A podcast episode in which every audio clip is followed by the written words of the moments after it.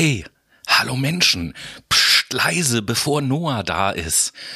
Das hier ist das Osterei, was ihr suchen sollt. Und neben dem Osterei ist das auch noch ein neues Format unserer Sendung, was wir mal ausprobieren wollen. Zu den Spielregeln von diesem Format äh, erzähle ich gleich was, wenn Noah auch da ist. Der wird nämlich auch ganz schön überrascht sein.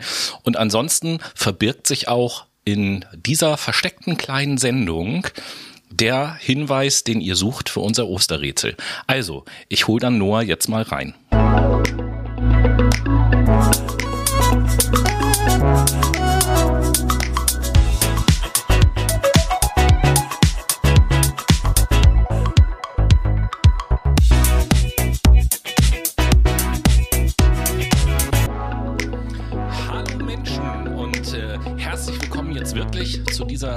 Zu diesem Ostereis, sondern zu dieser neuen Sendung und hallo Noah. Sí, claro, hallo, hallo Menschen, hallo, Ja, herzlich wir sehen, willkommen. Äh, Noah, Ja. ist, No- Noah ist heute wieder äh, in, der in der französischen Sprache unterwegs. Nee, das war eigentlich Spanisch, Ja, aber ich habe hab transatlantische Wurzeln mitgebracht. Ich muss hier mal ganz kurz mein Mikro nebenbei richten, irgendwie nervt mich ja, das. äh, richte doch mal das Mikro. Ich hab's gerichtet. Ein Richtmikrofon. Endlich, schön. Hallo, ich hoffe, dir geht's gut. Ja, mir geht's soweit auch ganz gut. Und Schick. Äh, wir, wir beide wünschen euch allen natürlich ganz frohe Ostertage, bevor wir das vergessen.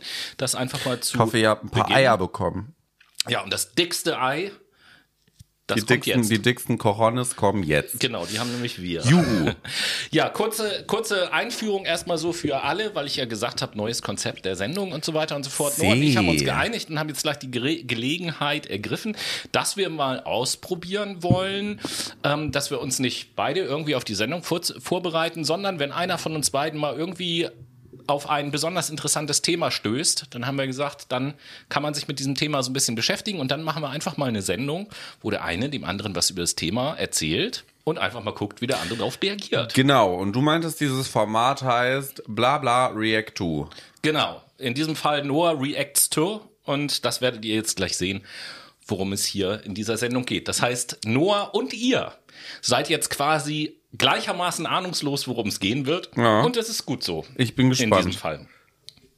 Worum geht's? Ähm, ganz kurz noch eine Sache zu unserem Osterrätsel, bevor wir jetzt äh, tatsächlich zu dem Thema kommen. Hier für alle, die sich das Osterei anhören, auch nochmal ähm, kurz wiederholt zu den Spielregeln.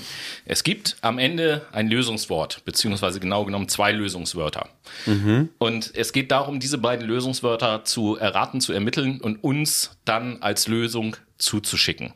Und ein Lösungswort wird hier in diesem Osterei äh, drinne versteckt sein. Also das ist nicht nur das Osterei, was ihr jetzt gefunden habt, sondern im Osterei ist auch noch ein Osterei drinne. Ein Matroschka-Oster, Oster, Osterei Matroschka sozusagen. Cojones. Und also irgendwo in dieser Sendung ist das Lösungswort versteckt. Ihr Okay. werdet ja schon merken. Und das zweite Lösungswort setzt sich zusammen aus den Anfangsbuchstaben der Lösungen der fünf Quizfragen, die jetzt über das Osterwochenende per Instagram gestellt werden. Den Anfangsbuchstaben von der Lösung, aus denen könnt ihr das zweite Wort bilden. Das einfach nur nochmal zu den Spielregeln. So. Hört sich speziell an, aber ich glaube, das ist umsetzbar. Das Wir haben ja schlaue. Zuhörer und Das sowieso, die dementsprechend kriegen die das hin. Die Schlausten. Nee. Fangen wir mal aber mal ganz langsam an, in das Thema einzusteigen. Ja, erzähl. Und zwar mit der allerersten Frage.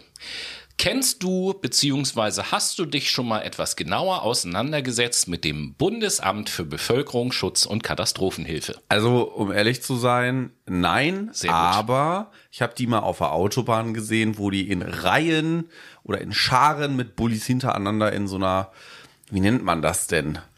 gefahren sind. Kolonne. Ja, in so einer Kolonne gefahren sind. Genau. Damit, äh, so weit habe ich mich mit Ach so, denen stand das dann auf auseinandergesetzt. den Autos drauf? Genau, ja. Okay, sehr gut. Das ist also, dein Wissensstand entspricht ungefähr auch meinem Wissensstand. Ja, also ich glaube, Als die, die machen auch irgendwas mit Katastrophenschutz. Ja, ja. also Als, als ich auf dieses Thema, worüber wir uns jetzt unterhalten werden, Ja. gestoßen bin, da hatte ich ungefähr genau denselben Wissensstand. So, ich hatte den Namen schon mal gehört, nicht auf Autobahn gesehen und wusste, dass es gibt, das gibt, aber mehr halt auch nicht. Was machen die denn? Einfach, einfach erstmal so ein paar Eckpunkte. Dieses Bundesamt für Bevölkerungsschutz, kurz äh, und Katastrophenhilfe, kurz BBK, ist eine sogenannte Bundesoberbehörde und äh, gehört zum Geschäftsbereich des Bundesministerium des Inneren für Bau und Heimat, BMI also, und gibt es seit Der Body 2000 Mass Index. Ja, genau. Und gibt es seit 2004. Und äh, die Aufgaben von dem äh, Bundesamt, im Übrigen, wenn ihr das nachvollziehen wollt, alle Informationen, die ich in dieser Sendung verwende, habe ich ausschließlich über Wikipedia bekommen. Was beziehungsweise den in Wikipedia angegebenen Quellen. Einfach nur, damit ich der Quellenangabe Das hört sich ja ekelhaft an. Ist, warte mal ab, warte mal ab. ähm, ja, genau. Also, wie der Name das schon sagt, dieses Bundesamt hat also die Aufgabe, im Katastrophenfall zu helfen und die Bevölkerung zu schützen. Da geht es um den Selbstschutz, um die Warnung der Bevölkerung, aber auch um Schutzbauten, um Katastrophenschutz und keine Ahnung, alles mögliche. Das gehört so zu deren Aufgabenbereich. Und Die ich- schützen irgendwas. ja, genau.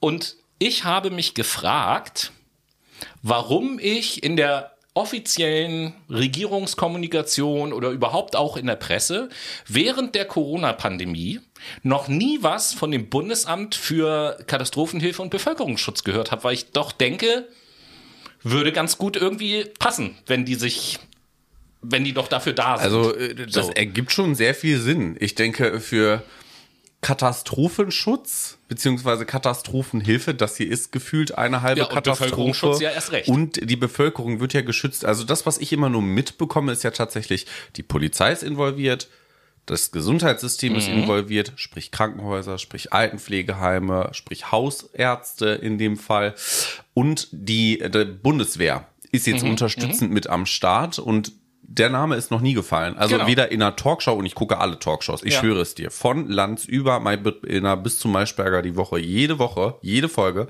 Ja, ich bin ein Freak. Das ist auch vollkommen in Ordnung. Und ich habe noch nie dieses Bundesamt dort erwähnt So. bekommen. Und das fand ich doch einigermaßen seltsam. Äh, als ich da irgendwie drüber gestolpert bin.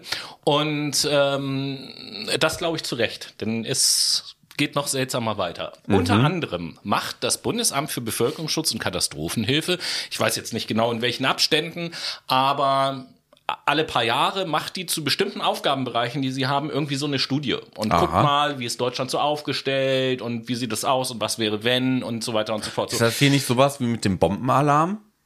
Mit dem, mit dem Atomalarm, da war doch auch was. Da haben sie doch deutschlandweit an einem Samstag, so. wollten sie den Atomalarm so, das- anmachen und das hat ungefähr bei gar keinem Ja, funktioniert. wi- witzigerweise, witzigerweise ist das ja heutzutage was Besonderes. In, in meiner Kindheit war es völlig normal, dass einmal im Monat da Sirenen losgingen und das alles mal getestet wurde. Das war völlig normal.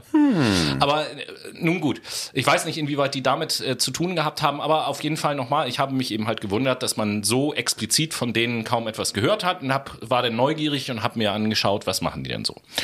Und die, was sie auf jeden Fall machen, ist, dass sie jedes Jahr äh, dem Bundestag berichten, wie gut Deutschland auf irgendwelche Ausnahmesituationen vorbereitet ist. Und wie gut ist Deutschland Ja, vorbereitet? Ganz, ganz easy, ganz easy. Warte mal, natürlich wird es auch darum gehen.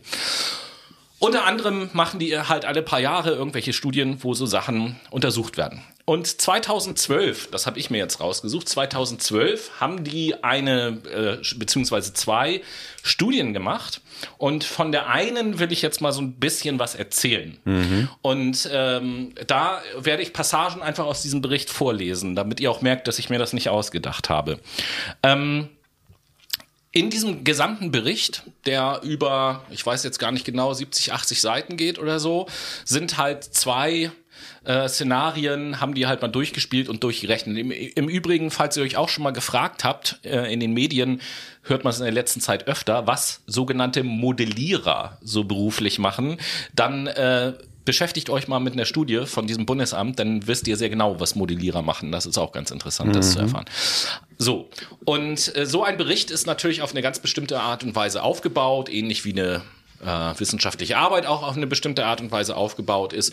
Und ich gehe das einfach mal so ein bisschen durch und, Mach das und mal. lese dir dann mal so Passagen vor und ich bin mal gespannt, was du Ja, dazu ich, sagst. ich bin auch gespannt, was da jetzt vorkommt. So, und zwar geht es im ersten Abschnitt äh, Definition der Gefahr beziehungsweise Ereignisart. Und da, das ist jetzt nur ein Auszug, dazu steht, das vorliegende, Szenar vorliegende Szenario beschreibt eine, ein außergewöhnliches Seuchengeschehen, das auf der Verbreitung eines neuartigen Erregers ähm, basiert. Das Szenario ist zwar hypothe ähm, dem Szenario ist der zwar hypothetische Erreger Modi SARS zugrunde gelegt, äh, dessen Eigenschaften ähm, sehr eng an den SARS-Virus angelehnt sind. Also, die haben hier gesagt, einfach nur mal so ausgedacht, solchen Geschehen 2012, hm, nehmen wir mal eine Corona-Pandemie.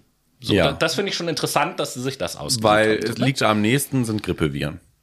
Ja, aber t- weil wir jetzt ja auch eine Corona-Pandemie haben, finde ich das schon sehr gut, dass äh, ich da drauf gestoßen bin. Dann Beschreibung des Ereignisses. Das hypothetische Modi-SARS-Virus ist mit dem natürlichen SARS-CoV in fast allen Eigenschaften identisch. Die Inkubationszeit, also die Zeit von der Übertragung des Virus auf einen Menschen bis zu den ersten Symptomen der Erkrankung, beträgt meistens drei bis fünf Tage, kann sich aber in einem Zeitraum von zwei bis 14 Tagen bewegen. Fast alle Infizierten erkranken auch. Die Symptome sind Fieber, trockener Husten. Die Mehrzahl der Patienten hat Atemnot, in Röntgenaufnahmen sichtbare Veränderungen in der Lunge, Schüttelfrost, Übelkeit, Muskelschmerzen. Ebenfalls auftreten können Durchfall, Kopfschmerzen, äh, Ausschlag, Schwindelgefühl, Krämpfe und Appetitlosigkeit. Die Letalität ist mit 10% der Erkrankten hoch, jedoch in verschiedenen Altersgruppen unterschiedlich stark ausgeprägt. Kinder und Jugendliche haben in der Regel leichtere Krankheitsverläufe mit Letalität von rund 1%, während die Letalität bei über 65-Jährigen bei 50% liegt. Die Dauer der Erkrankung unterscheidet sich ebenfalls in Abhängigkeit von Alter, vom Alter der Patienten. Junge Patienten haben die Infektion oft schon nach einer Woche überwunden, während schwerer erkrankte ältere Patienten rund drei Wochen im Krankenhaus versorgt werden müssen. Auch Behandlungsbedarf von bis zu 60 Tagen wurde für das SARS-CoV beschrieben. Diese dieser altersabhängige Verlauf der Infektion mit SARS-CoV wurde für Modi-SARS nicht angenommen. Für das Modellieren der Zahlen an Erkrankten und Betroffenen im Szenario gehen wir davon aus, dass alle Altersgruppen gleich betroffen sind. Es hört sich irgendwie an wie SARS-CoV-19. Äh, SARS-CoV-2, pardon, nicht 19, das ist ja Covid-19. Das Ja, ist ja die ich ich Erkrankung. grad sagen, so, ich war auch gerade kurz verwirrt. Ähm, ja, Äh, ga- ga- hört ganz sich kurz, an wie unser diesen, diesen Absatz Coronavirus. noch zu Ende führen. Ein, Ja. Einen Absatz ist es noch und dann bin ich gespannt, was du dazu sagst. Gerne. Zur Behandlung stehen keine Medikamente zur Verfügung, sodass nur symptomatisch behandelt werden kann. Ein Impfstoff steht ebenfalls für die ersten drei Jahre nicht zur Verfügung. Neben Einhaltung von Hygienemaßnahmen können Schutzmaßnahmen im Sinne, äh, in dem Sinne also ausschließlich durch Absonderung Erkrankter bzw. Ansteckungsverdächtiger sowie den Einsatz von Schutzausrüstung wie Schutzmasken, Schutzbrillen und Handschuhen getroffen werden. Das erstmal zur Beschreibung des Szenarios. Und ich finde, äh, ich finde dieses Szenario, das war mein Sehr erster Eindruck, realistisch. erstaunlich nah dran an dem, also im Prinzip quasi deckungsgleich zu dem, was wir erleben, bis auf, dass die Zahlen nicht stimmen. Ne? Also von wegen äh, Letalität und so weiter und so fort. Da sind die 10%, Zahlen ein bisschen ja. anders. Die sind aber, niedriger. Aber ansonsten auch so das Thema unterschiedliche Altersgruppen, unterschiedlich lang, unterschiedlich schwer und erst kein Ja, Impfstoff gut, also und, und ich- so weiter und so fort. Das finde ich schon sehr nah an dem dran, was wir so erlebt haben. Bin ich ganz Jahr. bei dir. Ja, da ich ja jetzt mal ganz kurz dazu reacte. Also die haben das ja auch sehr logisch aufgebaut. Ne? Ich denke, sowas steht auch in jedem klassischen Epidemiologiebuch drinne, dass wenn eine Corona-Pandemie passiert, was ja schon mal passiert ist, ne, wir erinnern uns SARS-CoV-1, ähm, dass die Zustände so aussehen werden. So, jetzt haben wir damals Glück gehabt mit SARS-CoV-1, jetzt haben wir SARS-CoV-2, ist ein bisschen scheiße, weil jetzt haben wir natürlich keinen Impfstoff. Äh, Geil, dass wir schon einen Impfstoff nach einem Jahr haben und nicht nach drei Jahren. Ich frage mich da trotzdem immer noch an der Stelle, das ist ja schön und gut, dass das alles deckungsgleich ist, aber wo bleibt denn jetzt so die, die Lösung, die Ja, Quintessenz? warte mal, warte mal. Das äh, kommt ja, wie gesagt, Ach alles so, noch. Im Übrigen okay. Mhm. zu dem Thema Impfstoff drei Jahre. Äh, irgendwo später in dem Bericht, beziehungsweise im anderen Bericht steht ja über diesen abgeschätzten Zeitraum, dass es drei Jahre dauern wird, bis ein Impfstoff entwickelt, zugelassen und in ausreichendem Maße verfügbar ist. Und gerade mit dem Punkt im ausreichenden Maße Mhm. Verfügbar, verfügbar, ja. da sind wir ja noch lange nicht. Verfügbarkeit, großes Thema momentan in Deutschland, zumal die ganzen Produktionsstätten, also wir haben ja eine Produktionsstätte von BioNTech und von CureVac, haben wir hier in Deutschland, soweit ich das jetzt mitbekommen Also habe. BioNTech auf jeden Fall, CureVac weiß ich jetzt nicht. CureVac auf jeden Fall, da bin ich mir sicher, das hat nämlich der Boris Palmer, das ist der Oberbürgermeister Ah, von Tübingen, erzählt vorgestern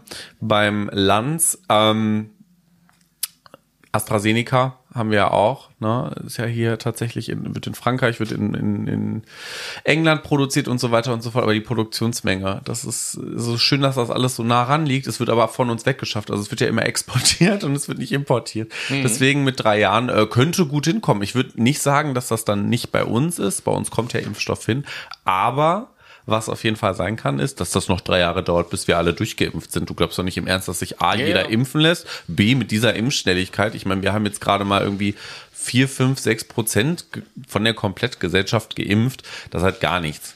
Ne, es ist süß. Und wenn wir bei zehn Prozent sind, das ist auch noch mal süß. Also, Gehen wir mal kurz weg von der Impfstrategie Ja. und kommen mal zurück zu diesem, äh, zu dem Szenario. Dann gebe ich dir jetzt mal die nächsten Informationen. Mhm. Ähm, der nächste Punkt ist nämlich der Zeitpunkt. Wann passiert das Ereignis? Hypothetisch. Das Ereignis beginnt im Februar in Asien. Wird dort allerdings erst einige Wochen später in seiner Dimension bzw. Bedeutung erkannt. Im April tritt die erste äh, identifizierte Modi-SARS-Fall in Deutschland auf. Dieser Zeitpunkt bildet den Ausgangspunkt des vorliegenden Szenarios.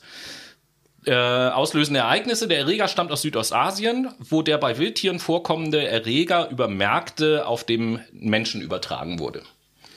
Wo ich auch schon sah, ah ja, okay, gut, dass man das 2012 schon wusste. warum haben die keine Schutzmauer errichtet, ne? Ha! Ja, das so, Historische Frage, Gründe geht ja nicht, Diese Frage, aber- warum haben wir das und das nicht gemacht, die behalte mal bitte im Hinterkopf, die könnte nachher nochmal interessant werden. Ja, gerne. Ähm, Dauer und Verlauf. Wie lange dauern das Ereignis und oder seine direkten Auswirkungen an, ist der nächste Punkt in dieser Studie. Es ist so lange mit Neuerkrankungen zu rechnen, bis ein Impfstoff verfügbar ist. Für das vorliegende Szenario wird ein Gesamtzeitraum von drei Jahren zugrunde gelegt, mit der Annahme, dass nach dieser Zeit ein Impfstoff entwickelt, freigegeben und in ausreichender Menge verfügbar ist. Der Erreger verändert sich im Laufe der drei Jahre durch Mutationen so, dass auch Personen, die eine Infektion bereits durchlebt haben, wieder anfällig für eine Infektion werden. Hierdurch kommt es insgesamt zu drei Erkrankungswellen unterschiedlicher Intensität. Aha. Dritte Welle. Komisch. Hm, irgendwie auch logisch jetzt das, was gerade passiert. Eigenartig. Huh. So, Aha. dann, dann springe ich noch mal wieder weiter nach hinten, noch, Ja, in, dem, noch in demselben Abschnitt. Nach einem Höhepunkt sinken die Neuer sinkt die Neuerkrankungsrate auch, weil die Bevölkerung allgemein mit verstärkten Eigenschutzmaßnahmen auf das massive Krankheitsgeschehen reagiert. Mhm. Infolge dieser Maßnahmen nehmen die Neuerkrankungen ab, was zum Nachlassen der individuellen Schutzmaßnahmen führt, aufgrund Hm. einer geringeren subjektiven Risikowahrnehmung, wodurch wiederum die Zahl der Neuerkrankungen zunimmt. Diese Wechselwirkungen tragen neben dem Auftreten neuer Virusvarianten zu einem Verlauf mit mehreren Höhepunkten bei.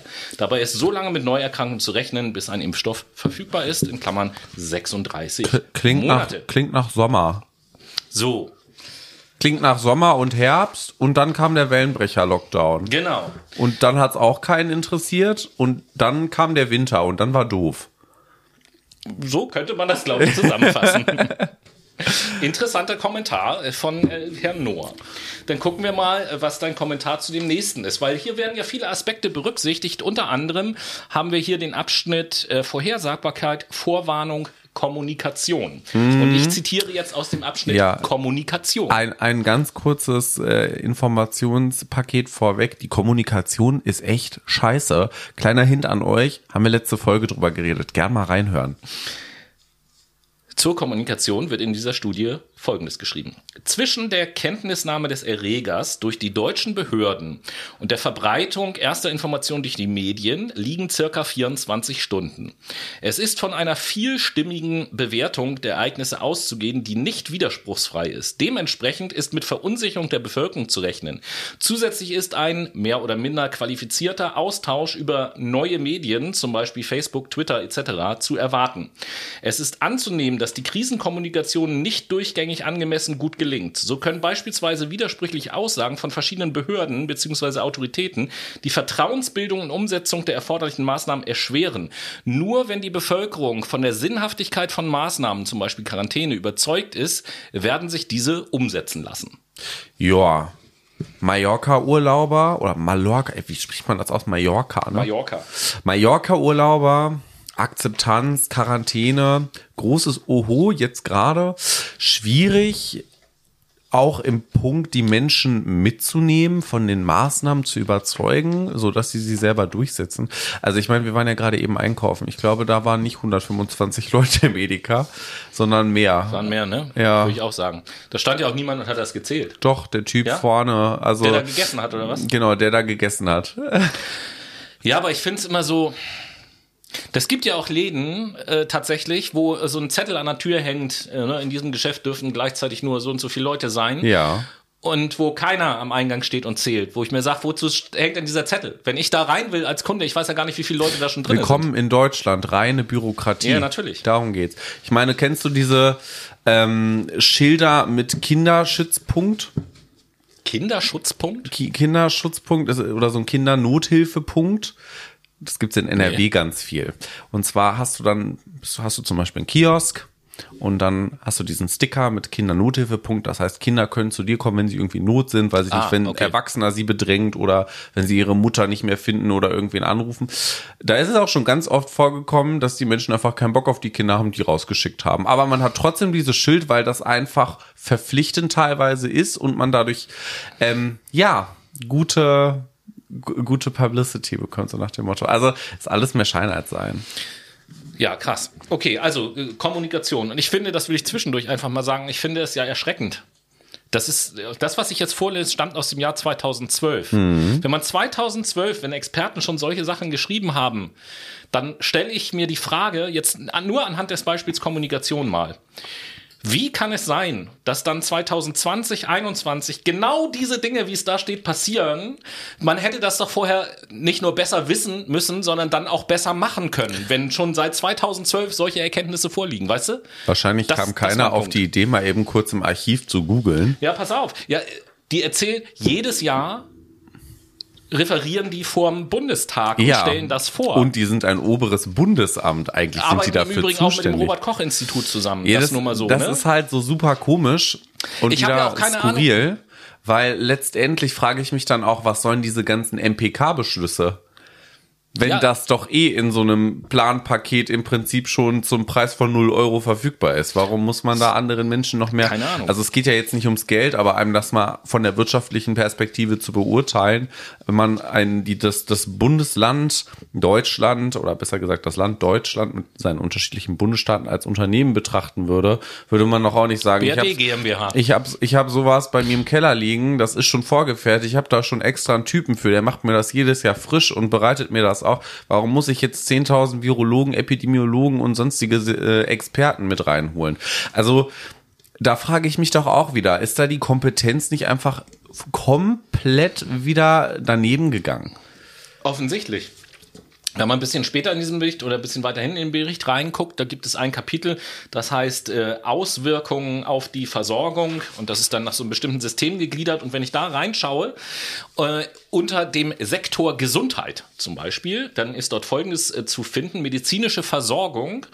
Und da geht es darum, was halt benötigt wird und so.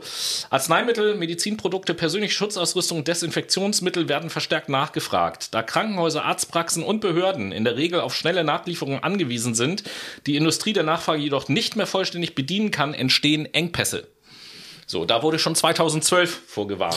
Ja gut, da reden wir jetzt über, da reden wir jetzt über Schutzmasken und äh, Schutzmasken, Desinfektionsmittel, Genau. das, was wir am Anfang der Pandemie als Thema hatten, äh, dass das ist nicht eingetreten. funktioniert so. Hat gut gegriffen, das Konzept. Dann äh, zum Schluss geht es um äh, Auswirkungen des Ganzen auch nochmal. Hier jetzt äh, Auswirkungen auf immaterielle Güter und da habe ich mir mal den Abschnitt politische Auswirkungen rausgesucht. Und was ist die? Und da steht drinne, es ist von einem hohen öffentlichen Interesse während der gesamten Lage auszugehen. Der Ruf nach einem schnellen und effektiven Handeln der Behörden wird früh zu vernehmen sein. Die Suche nach Schuldigen und die Frage, ob die Vorbereitungen auf das Ereignis ausreichend waren, dürften noch während der ersten Infektionswelle aufkommen. Ob es zu Rücktrittsforderungen oder sonstigen schweren politischen Auswirkungen kommt, hängt auch vom Krisenmanagement und von der Krisenkommunikation der Verantwortlichen ab. So, und da- das ist auch wieder so eine Stelle, wo ich mir sage, das ist keine Studie, das ist ein, eine Zukunftsvorhersage, die hier drin das steht. ist eine so. Prophezeiung von Gott. Ja gut, soweit will ich jetzt vielleicht Das nicht. Bundesamt für Bevölkerungsschutz, Katastrophenhilfe und Gottesprophezeiungen. aber, Nur in Deutschland erhältlich. Aber äh, wenn hier schon drin steht, die Frage, ob die Vorbereitungen auf das Ereignis ausreichend waren, dürfte noch während der Infektionswelle und so weiter und so fort so, da denke ich mir doch auch immer, wenn das da schon drin steht, wie dumm kann man denn eigentlich sein, als Staat das einfach zu ignorieren und zu sagen, ja, wird schon nichts passieren. So, anstatt einfach zu sagen, hm, vielleicht sollten wir sicherheitshalber wirklich mal irgendwo ein paar Masken, ein bisschen Ja, also Desinfektionsmittel ich, ich rede, ich Ahnung rede was. da gerne immer über Jens Spahn am Anfang der Pandemie, Januar 2020. Das ist etwas, was uns nicht bedrohen tun wird. Das ist auch etwas, was Deutschland nicht betreffen wird, beziehungsweise irritieren wird. Und dreieinhalb Monate später war dann der Arsch offen, so nach dem Motto. Wo ich mir auch denke, also da wäre man doch schlauer und belesener gewesen, hätte man Reserven angeschafft, hätte man schon mal gesagt, vielleicht setzen wir uns hier zusammen. Das verbreitet sich in China wie ein Fegefeuer wäre sinnvoll, wenn wir mal uns austauschen, wir einzelnen Bundesländer, aber auch wir Nachbarländer zum zumal, Beispiel. Zumal ja Unternehmen sofort reagiert haben. Ich habe ja jetzt in meinem beruflichen Kontext auch so ein bisschen damit zu tun gehabt und bereits Anfang Februar, wo ja hier in Deutschland eigentlich noch überhaupt nichts los war, außer dass man gehört hat, da in China ist irgendein Virus. Da aber, ist irgendwas. Aber Anfang Februar letzten Jahres war ja hier noch alles open and easy sozusagen. Da hat es schon Firmen gegeben, beziehungsweise von einem Konzern weiß ich das, die eine internationale Veranstaltung hatten und zu der Veranstaltung gesagt haben, aus China darf aber niemand anreisen. Hm. Ähm, hätte man mal auf die Großkonzerne gehört, ja gut, nein, hätte man nicht, aber hätte man einfach diesen, ja, dieses Notsignal wahrgenommen und es auch ernst genommen und dann nicht so nach dem Motto gehandelt, ja, uns passiert schon nichts, jetzt bloß keine Panik machen, sondern die Leute auch mal mental darauf vorbereiten. Also man hat ja gesehen, was das gebracht hat letztendlich. Man hat gesagt, scheiße, wir haben das Virus hier und die sind alle losgelaufen und haben Nudeln, Dosen und Klopapier in Mengen gekauft und Desinfektionsmittel wo man schon abschätzen konnte, okay, das ist keine Schmierinfektion, das ist eine Tröpfcheninfektion. Und wer hat euch die Scheißidee in eure Köpfe gesetzt, dass die Lebensmittelmärkte warte zumachen? Kurz, warte kurz, du hast die Antwort gerade selber gegeben, quasi. Mit dem Horten, gerade Toilettenpapier. Mhm. Wer viele Scheißideen hat, braucht viel Toilettenpapier. Ja, das ist wahr. Ne? Und wer auch gerne als Querdenker unterwegs ist, ebenso. Also kurz für euch, liebe Brainies, auch nochmal als äh, direkte Quellenangabe. Das, was ich bis jetzt vorgelesen, vorgetragen habe, äh, stammt aus der 17. Wahlperiode des Deutschen Bundestages und ist die Drucksache 17-12051 vom Deutschen Bundestag. Darunter könnt ihr es finden. Und wir kommen jetzt äh, zu einem Schriftstück aus der 19. Wahlperiode, Drucksache 199520. Ähm, und hier geht es um die Zusammenfassung der Erkenntnisse und Handlungsempfehlungen. Das ist ein Schriftstück aus dem Jahr 2017. Also fünf Jahre nach dieser Studie haben die auch nochmal so nachgeschaut, hey, okay, äh, wie sind denn die Erkenntnisse der Studie so umgesetzt worden und äh, wie ist Deutschland jetzt so aufgestellt? Und wie ihr das schon gesehen habt oder ich eben schon gesagt habe, Überschrift ist Zusamm Zusammenfassung der Erkenntnisse und Handlungsempfehlungen. Und da gibt es eine riesenhaft große Tabelle, wo Handlungsempfehlungen für verschiedene Bereiche halt so drinne stehen. Und äh, spätestens dieses Schriftstück 2017 hätte eigentlich zum Umdenken führen sollen, meiner Meinung nach, zu sagen, hey, okay, wir müssen da vielleicht hier und da was machen. Zum Beispiel, äh, das ist ja auch wieder in unterschiedliche Bereiche untergliedert. Ich fange mal mit dem Bereich Führung an, tatsächlich. Ähm, und da steht hier, Fachberater sind Mangelressource. Es wird daher empfohlen, dass flächendeckend auf allen Ebenen des Krisenmanagement bzw. des Gesamtführungssystems nach einheitlichen Vorgaben ausgebildete Fachberater für die Entscheidungsträger verfügbar sind. Wie wir jetzt aus der Berichterstattung wissen, ist das bei weitem nicht der Fall, weil nee. jeder Berater seine eigene Meinung hat und äh, dann gibt es das Team Drosten und das Team Streeck und keine Ahnung was. Ne? Dann gibt's noch das Team Brinkmann, dann gibt's wahrscheinlich auch noch andere Teams, die irgendwie, hier Bakti, auch immer ein toller ja, Mensch. Oh, super. Für die Querdenker unter euch. Ja, also schwierige Sache, um ehrlich zu sein. Ich finde, das ist auch schon wieder so ein Punkt. Konsensherstellung ist ja auch nicht so gegeben, ne? Also Konsens, guter Punkt. Da flechte ich einfach, werfe ich dir direkt meinen nächsten Punkt vor, der steht. Es wird empfohlen, mhm. die Erstellung eines einheitlichen medizinischen und pharmazeutischen Lagebilds. Ja. Hm. Wo ist das denn? Kann man das per PDF runterladen? das wäre mal ganz schön. Genau. Würde mir das mal gern durchlesen. Ich springe in der Tabelle ein bisschen weiter nach hinten, wieder in den Bereich Gesundheit, der ja in dem Zusammenhang der besonders interessant ist. Es wird empfohlen, Voraussetzungen für zusätzliche Laborkapazitäten für hochpathogene Erreger und Toxine sowie äh, das Human-Biomonitoring nach Exposition mit C-Stoffen zu schaffen. Gut, das sind jetzt äh, auch Kampfstoffe mit dabei, aber auf jeden Fall Laborkapazitäten auszubauen wird ja. empfohlen. Hatten wir auch schon als Thema. Also nicht in der Sendung, War sondern in der auch Realität am jetzt. Anfang nicht so super ausgebaut. Mittlerweile auch Nö. nicht mehr so super ausgebaut. Mit Schnelltests haben wir jetzt auch nicht so die beste Flecken, Flecken, Flecken, was habe ich denn? Flächen, flächendeckende ähm, Dingsbums. Apropos Schnelltest. Interessant, dass du es ansprichst. Gut, Ja, nee, wirklich, weil nächster Punkt, es wird empfohlen, Voraussetzung für eine Ausweitung der Arzneimittelbevorratung in Krankenhäusern zu schaffen, beispielsweise. Nicht nur in Krankenhäusern, wie wir jetzt wissen, aber zumindest steht das hier auch drin. ich bin mal gespannt, ob wir Probleme mit Sauerstoffflaschen bekommen, ne? Hm, Es wird empfohlen zu prüfen, ob eine Erhöhung der Bettenzahl sinnvoll wäre. Gut, aber das hatten wir ja letztes Jahr und das wurde auch gut umgesetzt. Es ne? wird empfohlen, Voraussetzung für eine bundesweite Koordinierung von medizinischen Ressourcen zu schaffen. ja, Ähm, es wird empfohlen, logistische Einsatzkonzepte und gegebenenfalls ein länderübergreifendes Ressourcenregister zu entwickeln, die eine länderübergreifende Ergänzung von Engpassressourcen, äh, zum Beispiel Beatmungsgeräte, äh, zu ermöglichen und entsprechend zu beüben. Dies gilt auch im Ja. Hinblick auf das Sanitätsmaterial. Ja, das war auch irgendwie alles nicht so in der Vielzahl da, ne? Also das, was du gerade tatsächlich vorliest, das ist so das letzte und ähm, dieses Jahr äh, auf den Punkt gebracht Ja, und prophezeit durch den Katastrophenschutz. Schon interessant. Schon Genau, sehr also das- interessant. Das waren, ich gucke gerade, nee, mehr, mehr habe ich mir da nicht angestrichen. Das, das waren so die Dinge, die ich da so gelesen habe und wo ich mir gedacht habe, äh, da vielleicht auch noch mal ein Kommentar von dem Chef des äh, Bundesamtes für Bevölkerungsschutz und Katastrophenhilfe. Der hat nämlich gesagt, die Risikoanalyse zu einer Pandemie aus dem Jahr 2012 ist ignoriert worden.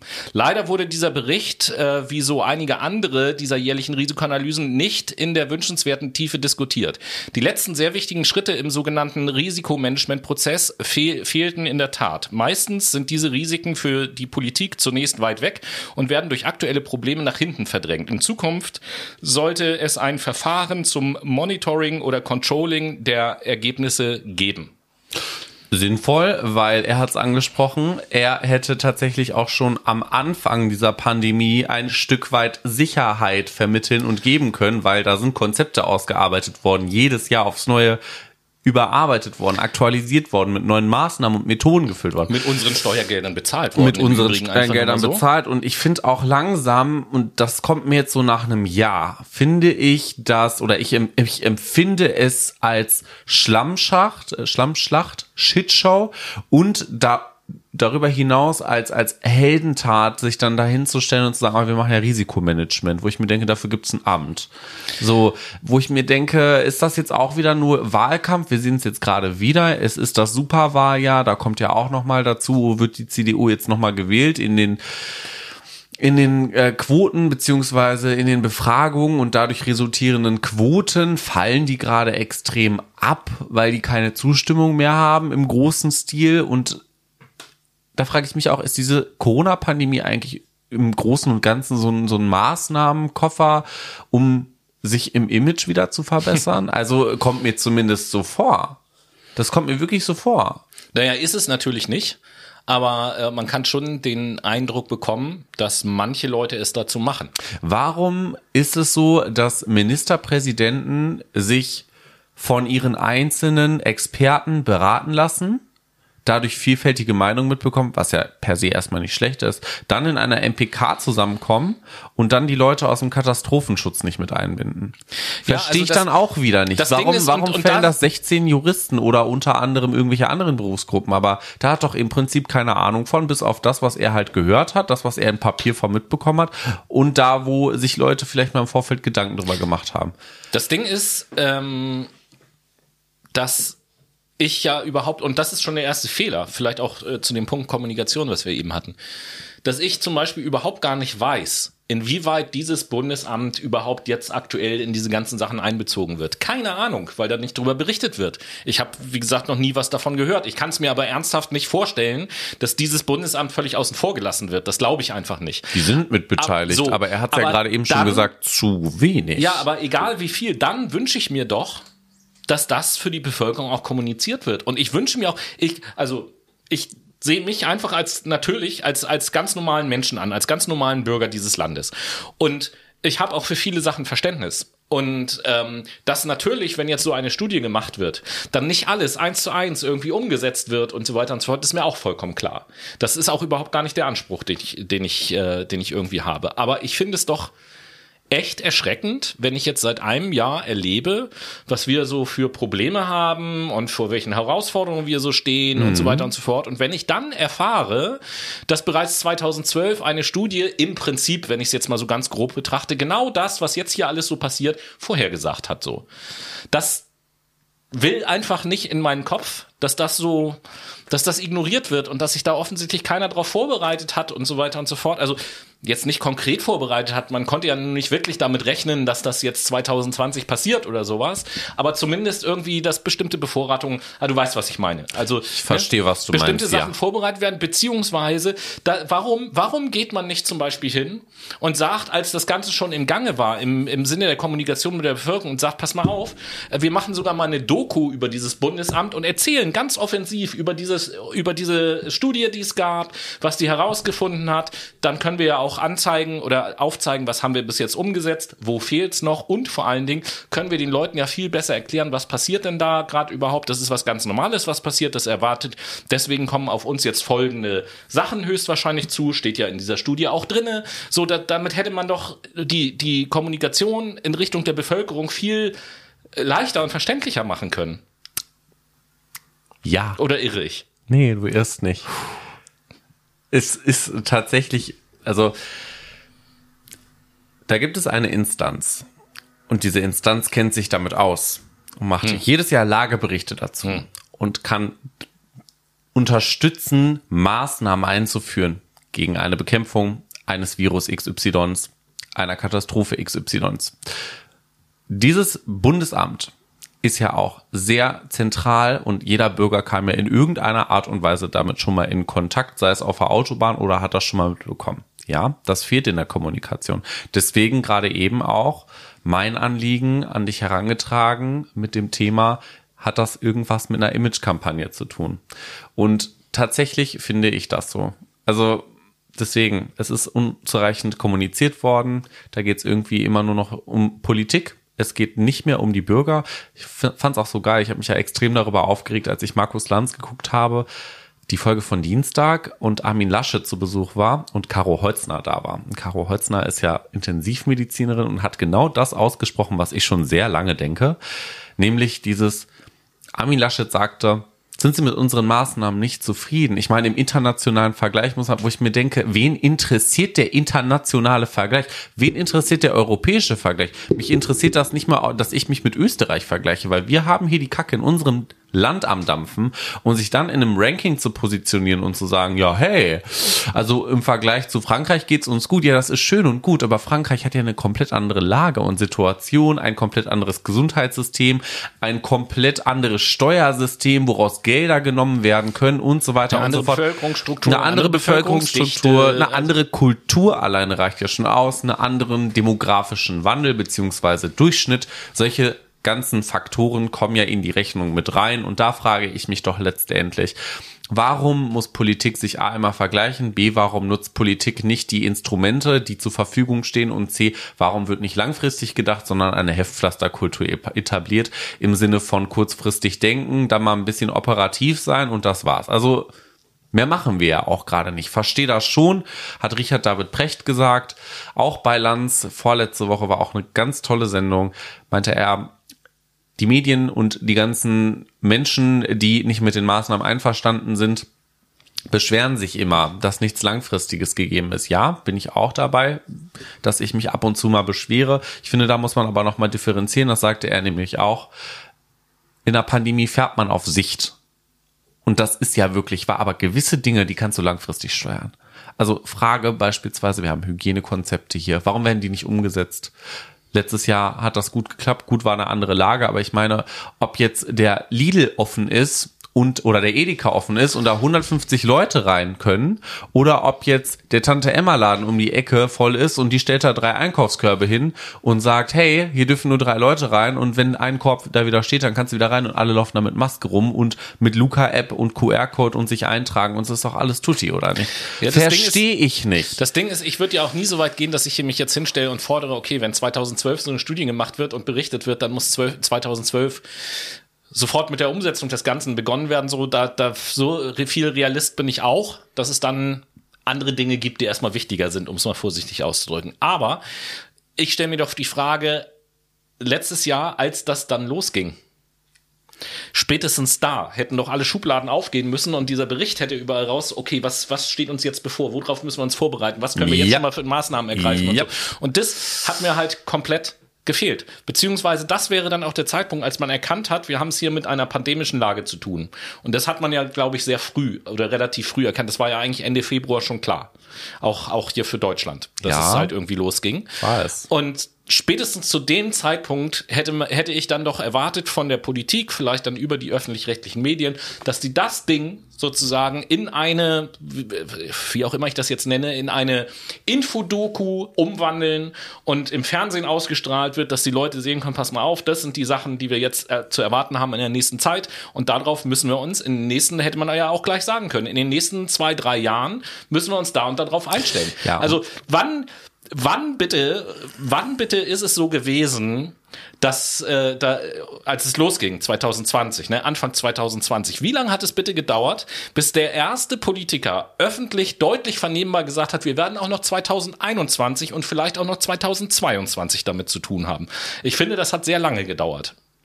Hat es Jetzt so auch, rückblickend. weil es aber auch da wiederum geht, die Menschen mitzunehmen und zu sagen, Funktioniert hervorragend. Ja, natürlich funktioniert das überhaupt gar nicht. Das ist auch super klar, dass es nicht funktioniert, weil irgendwann hast du einfach deine Toleranzgrenze erreicht und sagst, jetzt habe ich keinen Bock mehr, jetzt mache ich das nicht mehr mit, weil mir ständig verkauft wird, oh nächste Woche, oh nächster Monat, So. oh nächster Monat, oh nächster Monat. genau und das jetzt wartest du mal. Ja, und das Ding ist ja los einfach, nur. den Leuten erstmal zu sagen, pass auf ein Jahr, dauert das jetzt, bis wir jetzt überhaupt mal wieder auf den Damm kommen, bis wir mal wieder zurück vielleicht zur Normalität kehren können oder wahrscheinlich auch noch zwei Jahre. Da muss man so ehrlich mit den Leuten sein. Aber da ist auch wieder die Frage, wer macht damit, wer kommt damit. Wahrscheinlich muss der Großteil dann irgendwie durch Regeln generalisiert werden und ähm, denen vorgeschrieben werden, pass auf, mach das, XY, um durch die Pandemie zu kommen weil die es nicht von selbst machen in der Akzeptanz. Daher auch die Frage. Also ich meine, das ist ja ein Was wäre wenn Prinzip.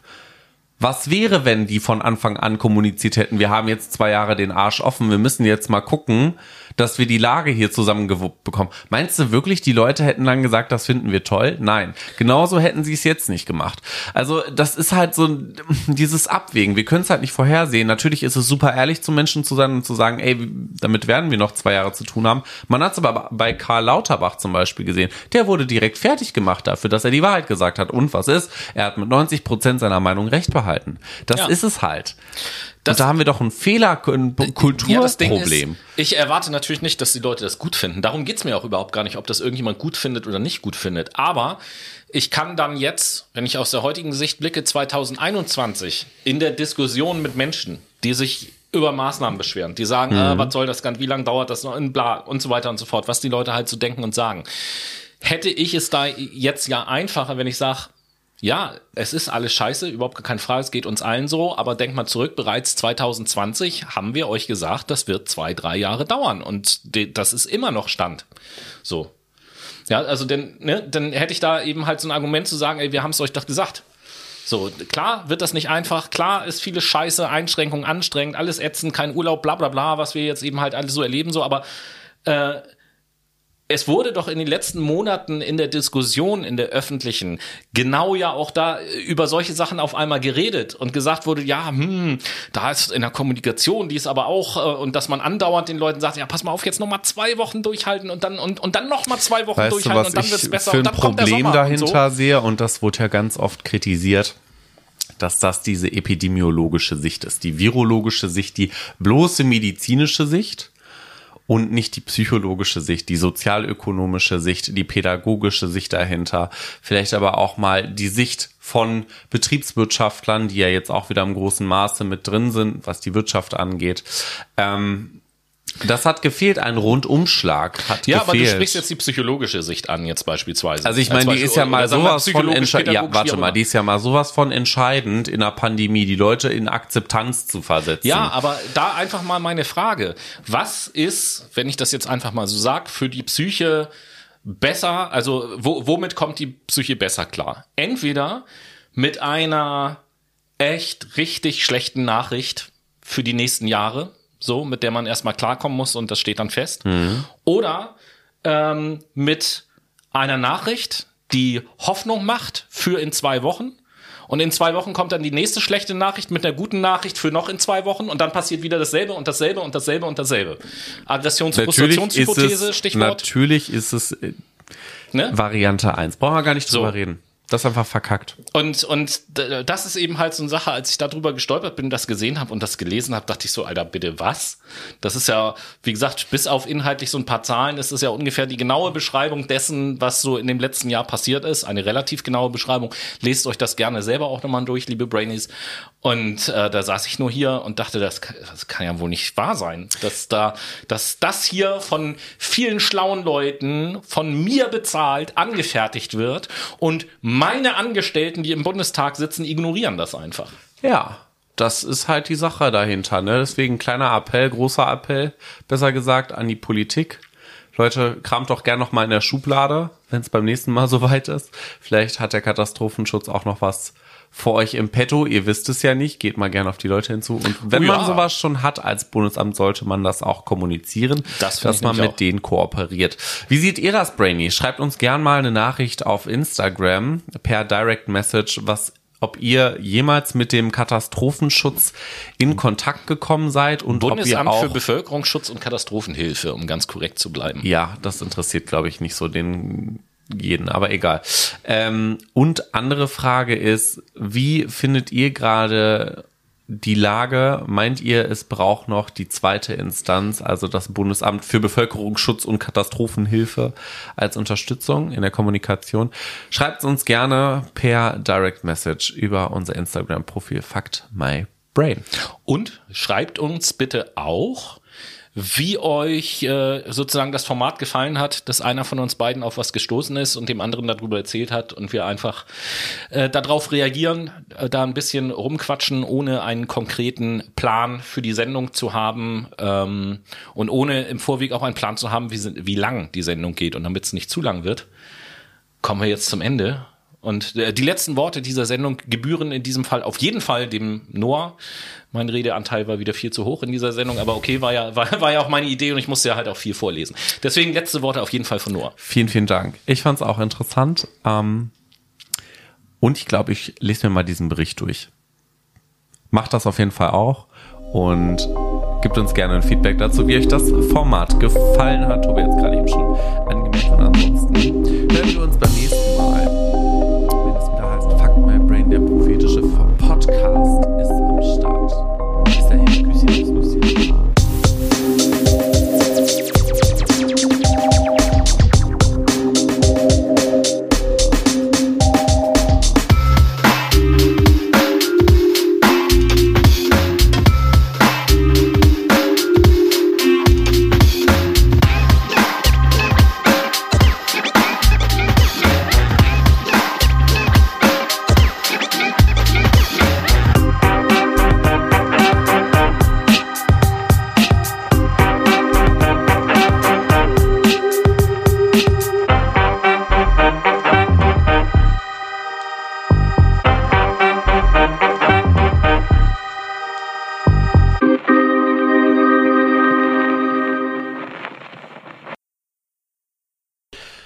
Menschen, hier ist nochmal Noah. Ihr habt euch wahrscheinlich gerade gefragt, warum kam das Lösungswort für unser Osterspecial, was wir auf Instagram machen, nicht vor?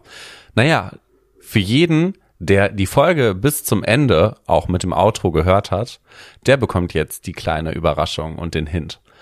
Unser Lösungswort ist miteinander. Ich wünsche euch ganz viel Spaß mit dem Rest des Rätsels.